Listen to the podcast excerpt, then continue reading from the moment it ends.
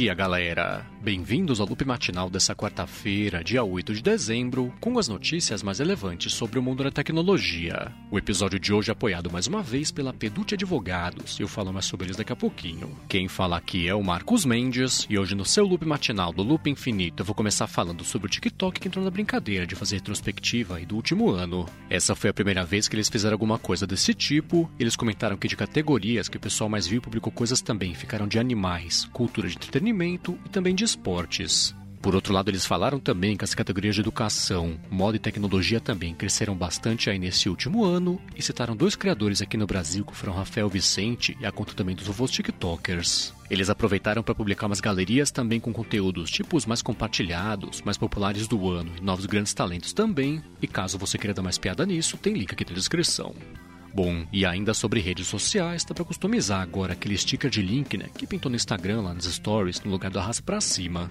Agora dá para você customizar o texto do link, né? Para trocar o texto lá, em vez de aparecer o link puro, aparece o texto que você quiser. Dá para trocar a cor também, para ter mais destaque, né? Ter um pouco mais de diferenciação lá do que tá de fundo em relação à cor desse sticker. Já uma outra coisa do Facebook também que virou notícia foi aquele Facebook Gaming, que vai ganhar um jogo chamado Pac-Man Community. Ele é basicamente o Pac-Man multiplayer, com até quatro pessoas lá disputando a mesma partida. E tem uma coisa bem bacana, que você, os streamers, vão conseguir convidar o pessoal que assiste, né? Para conseguir jogar também ao mesmo tempo. Além disso, o usuário consegue criar também os próprios mapas do Pac-Man para poder jogar com os amigos e tem dois jeitos de ver, que são o 2D e o 3D também, né? Provavelmente aí vai ter uma amarração um pouco maior com o metaverso, coisa imersiva aí no futuro. E por último, sobre as coisas do Facebook, tá pintando lá no WhatsApp a possibilidade da pessoa deletar automaticamente as conversas depois de um dia, depois de sete dias ou 90 dias também, se ela quiser. Ele tinha lançado há mais ou menos um ano a possibilidade de você colocar um chat específico lá para as conversas sumirem depois de um, depois de sete ou 90 dias, mas dá para colocar como padrão agora para conversas de um para um. Então você consegue ajustar agora para que em novas conversas as mensagens sumam lá para o padrão depois de um dia, sete dias ou 90 dias. Eles comentaram como trazer isso para grupos também aí em algum momento do futuro.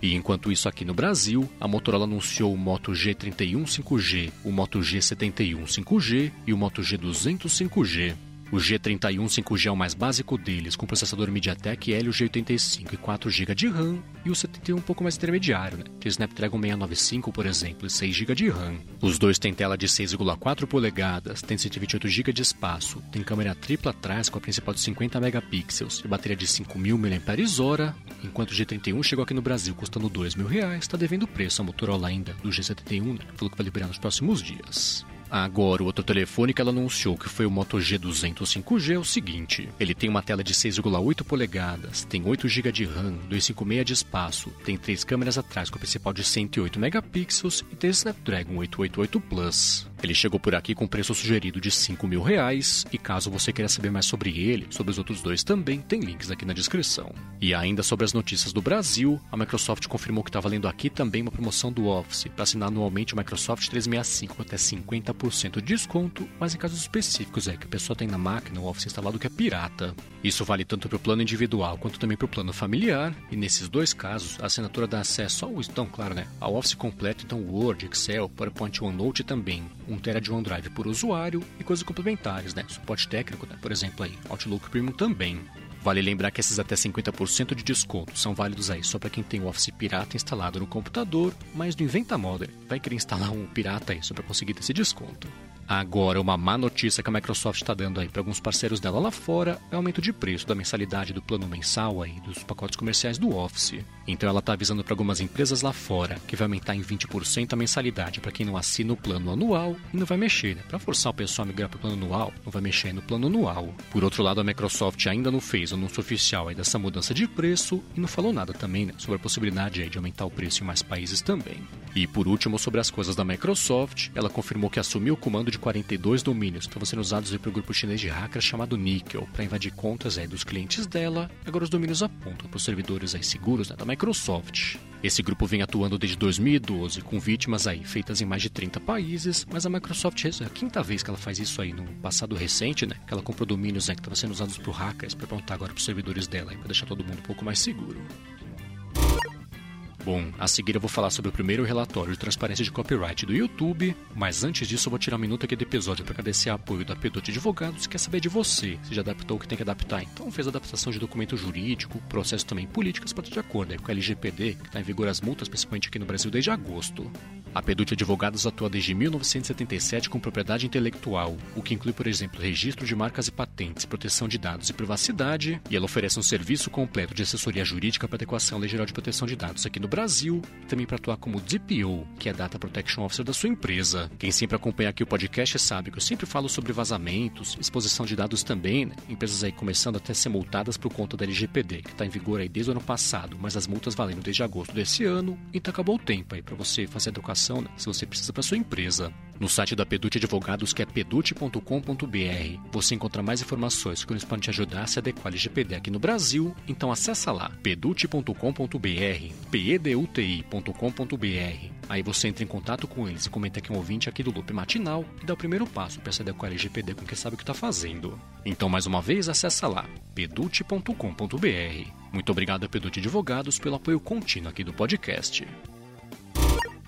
Bom, vamos lá, né? Quem costuma acompanhar diversos canais no YouTube sabe que sempre acontece de um vídeo acabar saindo do ar aí por conta de um pedido de copyright, que era uma coisa que o vídeo não estava ferindo, mas ainda assim o vídeo acabou sendo tirado do ar e depois o vídeo volta quando o canal entra com recurso, né? Tá bem famoso esse tipo de caso aí nos últimos anos, especialmente no YouTube. Aliás, o próprio YouTube já reconheceu que ele acaba pesando bastante a mão até para conseguir pecar pelo excesso de precaução, né? Para impedir que um canal de fato aí fira algum direito autoral e aí, claro, né, que tá feito estrago quando a empresa consegue se aproveitar disso para conseguir tentar tirar o dinheiro do pessoal. Bom, agora pela primeira vez o YouTube divulgou que eles falaram que o relatório de transparência de copyright, eles mostraram, né, que de janeiro a junho desse ano tiraram do ar e voltaram depois com 2,2 milhões de vídeos por pedidos indevidos aí de quebra de copyright. Por outro lado, eles falaram também que isso representou menos de 1% dos 730 milhões de casos de violação de verdade de direitos autorais, e quase tudo foi pego por aquele Content ID, o sistema automático que eles têm, né, para impedir aí quebra de verdade de direitos autorais autorais. Por outro lado, eles comentaram também que em 60% dos casos que o pessoal entrou com recurso, aí sim foi que o vídeo voltou ao ar, né? que eles viram que o vídeo não estava ferindo em nenhum tipo de direito autoral. E caso você queira saber mais sobre esse relatório, tem link aqui na descrição. E já que eu tô falando sobre o YouTube, deixa eu comentar que pintou lá no canal do Loop Infinito no YouTube um vídeo com unboxing hands-on do Huawei Watch GT2 Pro, que é na mão do Junior Nanete, né? Que ele explica toda a parte que ele tem monitoramento bem bacana de mudança climática, tem aquela parte de saúde também, né? frequência cardíaca, também parte lá de oxigenação do sangue tudo mais, e tá na descrição aqui o link se você quiser dar uma espiada. E enquanto isso, no mundo da Samsung, ela falou que está juntando duas divisões, que são divisão de bens eletrônicos né, de consumo, lá, também divisão de dispositivos móveis. No anúncio, ela comentou que essa divisão unificada, chamada agora de Set Division, vai ser liderada pelo executivo J.H. Han, que foi promovido já a esse cargo de CEO, então é com ele agora, coisa tipo telefone, TV também, produto doméstico, coisa desse tipo. De quebra, a Samsung anunciou ontem também que o executivo Ken Hyuk-kyung, que é o CEO agora da operação de semicondutores, ele tem bastante trabalho pela frente, né, por conta dessa falta global aí de componentes que está afetando todo mundo mundo. Aliás, falando nessa falta global, a Sony confirmou que parou de vender a câmera ZV-E10 que ela lançou em agosto desse ano, aí, voltada para videolog e coisa desse tipo. E a culpa é isso, né? A falta global de semicondutores é como aconteceu com outras câmeras dela ao longo desse ano. Bom, e agora eu vou falar sobre a empresa Life 360, que está numa polêmica bem grande aí de venda de dados dos clientes. Aliás, essa Life 360 é até dona da Tile, né, que é uma empresa que até processou a Apple recentemente é por conta das AirTags, práticas anticompetitivas e tudo mais. E foi o seguinte, que o pessoal do site The Markup descobriu, né, que eles têm vendido os dados. Eles falaram que essa Live 360 vende dados de localização até de crianças, né, o que é absurdo, para 12 operadores aí de venda de informação pessoal, e eles vendem para todo mundo, né, basicamente é para quem pedir eles vendem também esses dados. Eles, os operadores, né, que pega esses dados aí da Life 360. O The Markup entrevistou diversas pessoas, entre funcionários e ex-funcionários também, né? Todo mundo anônimo, que estavam ligados à operação aí das vendas de dados pessoais. E aí, perguntada sobre isso, a Life 360 comentou que ela não pode nem concordar e nem refutar também as informações até investigar internamente é, o que foi que aconteceu. Bom, e por último, hoje eu vou falar sobre a Apple e sobre uma reclamação do pessoal que tem esse MacBook Pro novo, então de 14 e 16 polegadas também com chip M1 Pro e M1 Max também, que falou que está colocando o cartão lá leitor de cartão SD e muitas vezes nada acontece, ou se acontece é bem lenta a leitura dos arquivos. O pessoal comenta que esse problema acontece independente do fabricante ou do espaço, né? Então se um cartão funciona, ele sempre funciona, mas se ele não funciona, ele nunca funciona direito também, e a Apple tá quieta por enquanto a respeito disso. Geralmente quando a Apple fica quieta sobre isso, é porque ela está trabalhando numa correção e depois ela confirmar o problema no mesmo dia, ela solta uma solução, então é torcer, né? Esse seu caso é a galera comprou esse Mac novo que é bem bacana, mas bem caro também, né? Que não consegue ler direito aí os cartões SD.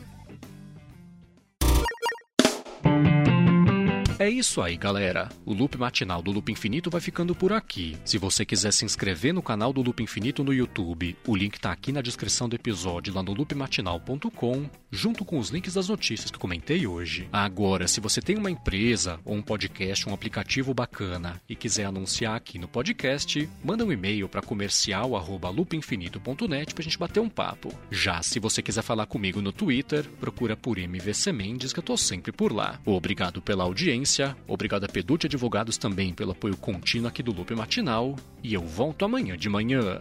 Falou!